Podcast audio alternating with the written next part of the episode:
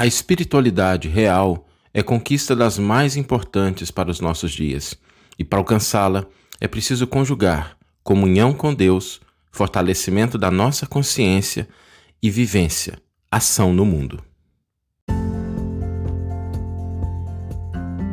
Você está ouvindo o podcast O Evangelho por Emmanuel, um podcast dedicado à interpretação e ao estudo da Boa Nova de Jesus através da contribuição do benfeitor Emmanuel.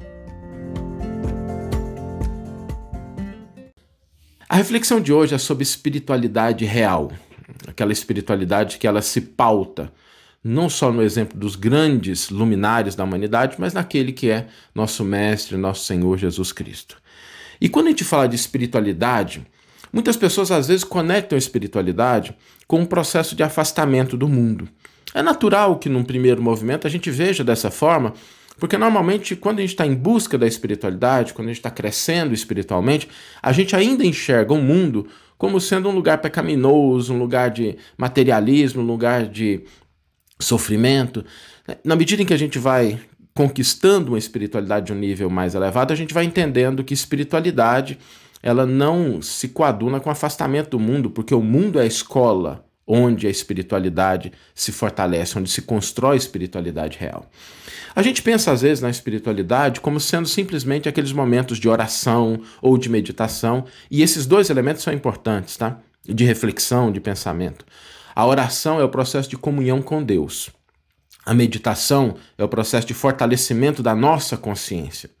Mas é preciso pensar um pouquinho, porque de que adianta a gente estabelecer uma comunhão com Deus se a gente se afasta da obra do Criador. Né? Como é que a gente vai amar a Deus efetivamente sem a gente amar a sua criação?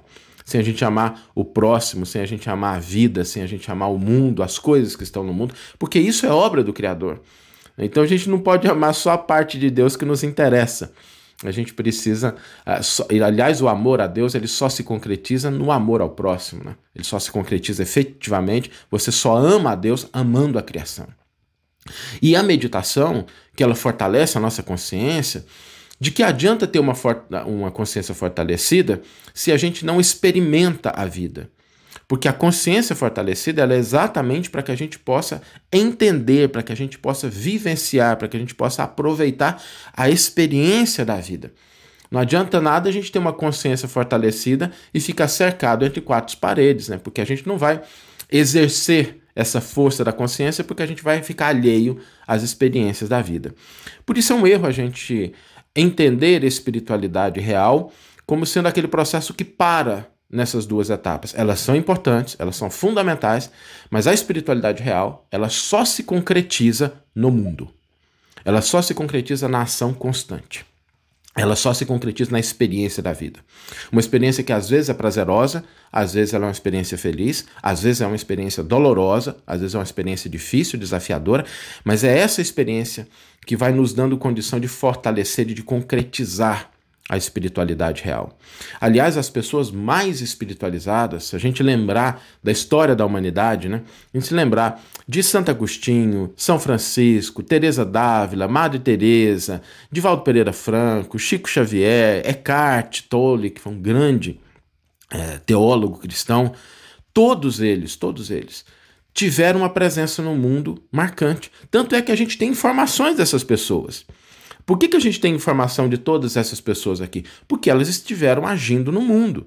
Se elas não tivessem feito alguma coisa, se elas não tivessem interagido com pessoas, escrito livros, compartilhado a sua experiência, convivido com as pessoas que estavam em volta delas, nós não teríamos notícia dessas pessoas. Nós só temos notícias desses grandes seres, né, que de fato viveram uma espiritualidade real porque eles estiveram presentes no mundo. E o nosso exemplo maior, que é Jesus, também mostrou isso de uma maneira muito patente. Jesus, no seu processo de transformação da humanidade, de comunhão com Deus, de uma espiritualidade profunda, ele reuniu os apóstolos em torno de si. Ele se misturou com as pessoas do cotidiano. Ele comeu junto com as pessoas, e o ato de comer naquela cultura, naquela época e até hoje, também não tão forte, mas é, ainda existe isso. O ato de você comer com uma pessoa é um ato de compartilhar, de você estar junto com ela, de você vivenciar a experiência dela. Deus, Jesus partilhou o pão do dia a dia, e é dentro desse processo em que ele reúne os apóstolos que ele renova o mundo, em que ele se mistura com o povo que ele cura as pessoas que precisavam, em que ele come com os pecadores às vezes, que ele ensina, em que ele partilha o pão com seus discípulos, que ele prepara esses mesmos discípulos para as lutas redentoras, para os sacrifícios que viriam. Por isso o exemplo de Cristo é muito bonito. Né? Não há espiritualidade real sem uma ação consistente no mundo, sem uma interação com as pessoas, sem a gente estar tá buscando, de fato, vivenciá-la no cotidiano das nossas vidas. A conquista da espiritualidade nos nossos dias ela é de suma importância. Porque eu acredito realmente que a redenção do mundo, o fortalecimento, a transformação da humanidade, ele começa pela espiritualidade de cada indivíduo. Porque é importante a gente renovar o mundo, a gente querer um mundo de regeneração, a gente buscar, desejar um mundo melhor, mas a gente só vai concretizar isso na medida em que as células do organismo social estiverem de fato conectadas com essa espiritualidade superior.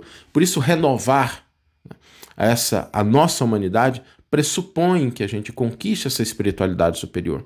E aí as religiões, elas têm um papel muito importante nisso. Tanto o espiritismo, quanto o catolicismo, o protestantismo, as igrejas reformadas, os evangélicos, os budistas, as outras religiões de afrodescendência, todas elas têm um papel importante. Mas na medida em que fortalecendo essa espiritualidade, elas entreguem à sociedade indivíduos, pessoas que estejam dispostas a vivenciar o amor, a fraternidade, o auxílio ao semelhante, o serviço ao próximo. A espiritualidade pautada no exemplo do Cristo é essa espiritualidade que não se afasta do mundo. Porque o objetivo último de uma espiritualidade real é que nós estabeleçamos uma comunhão com Deus e uma vivência fraterna que transforme toda a humanidade em uma grande família em torno daquele que é o caminho, a verdade e a vida. Vamos ler agora a íntegra do versículo e do comentário que inspiraram a nossa reflexão de hoje. O versículo está em João, capítulo 17, versículo 22. O Evangelho de João sempre nos brindando com essas pérolas que nos convidam realmente a uma espiritualidade mais profunda. Não é à toa que toda vez que a gente abre ao acaso, né? E a gente sempre faz a escolha das nossas reflexões ao acaso, né? são reflexões para a gente começar o dia. Quando a gente pega os comentários de Emmanuel, o Evangelho de João, o quarto volume, a gente sempre sabe que ali vai vir alguma coisa que nos convida a essa reflexão mais profunda em termos de religiosidade, espiritualidade, vivência cristã. O versículo nos diz o seguinte: para que sejam um como nós somos um. E Emmanuel vai intitular o seu comentário Em Nome do Evangelho. Reunindo-se aos discípulos, empreendeu Jesus a renovação do mundo. Congregando-se com os cegos e paralíticos, restituiu-lhes a visão e o movimento.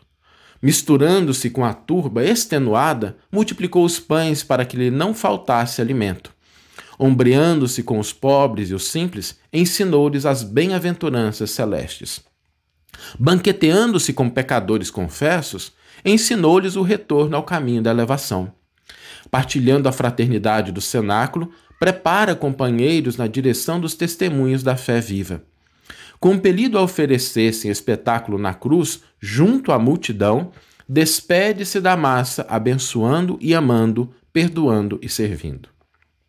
Compreendendo a responsabilidade da grande assembleia de colaboradores do Espiritismo brasileiro, e aqui eu abro um parênteses, eu acho que a gente também tem uma colaboração importante dos católicos, dos evangélicos, dos protestantes, dos religiosos, de todos os matizes, formulamos votos ardentes para que orientem no Evangelho quaisquer princípios de unificação em torno dos quais entrelaçam esperanças.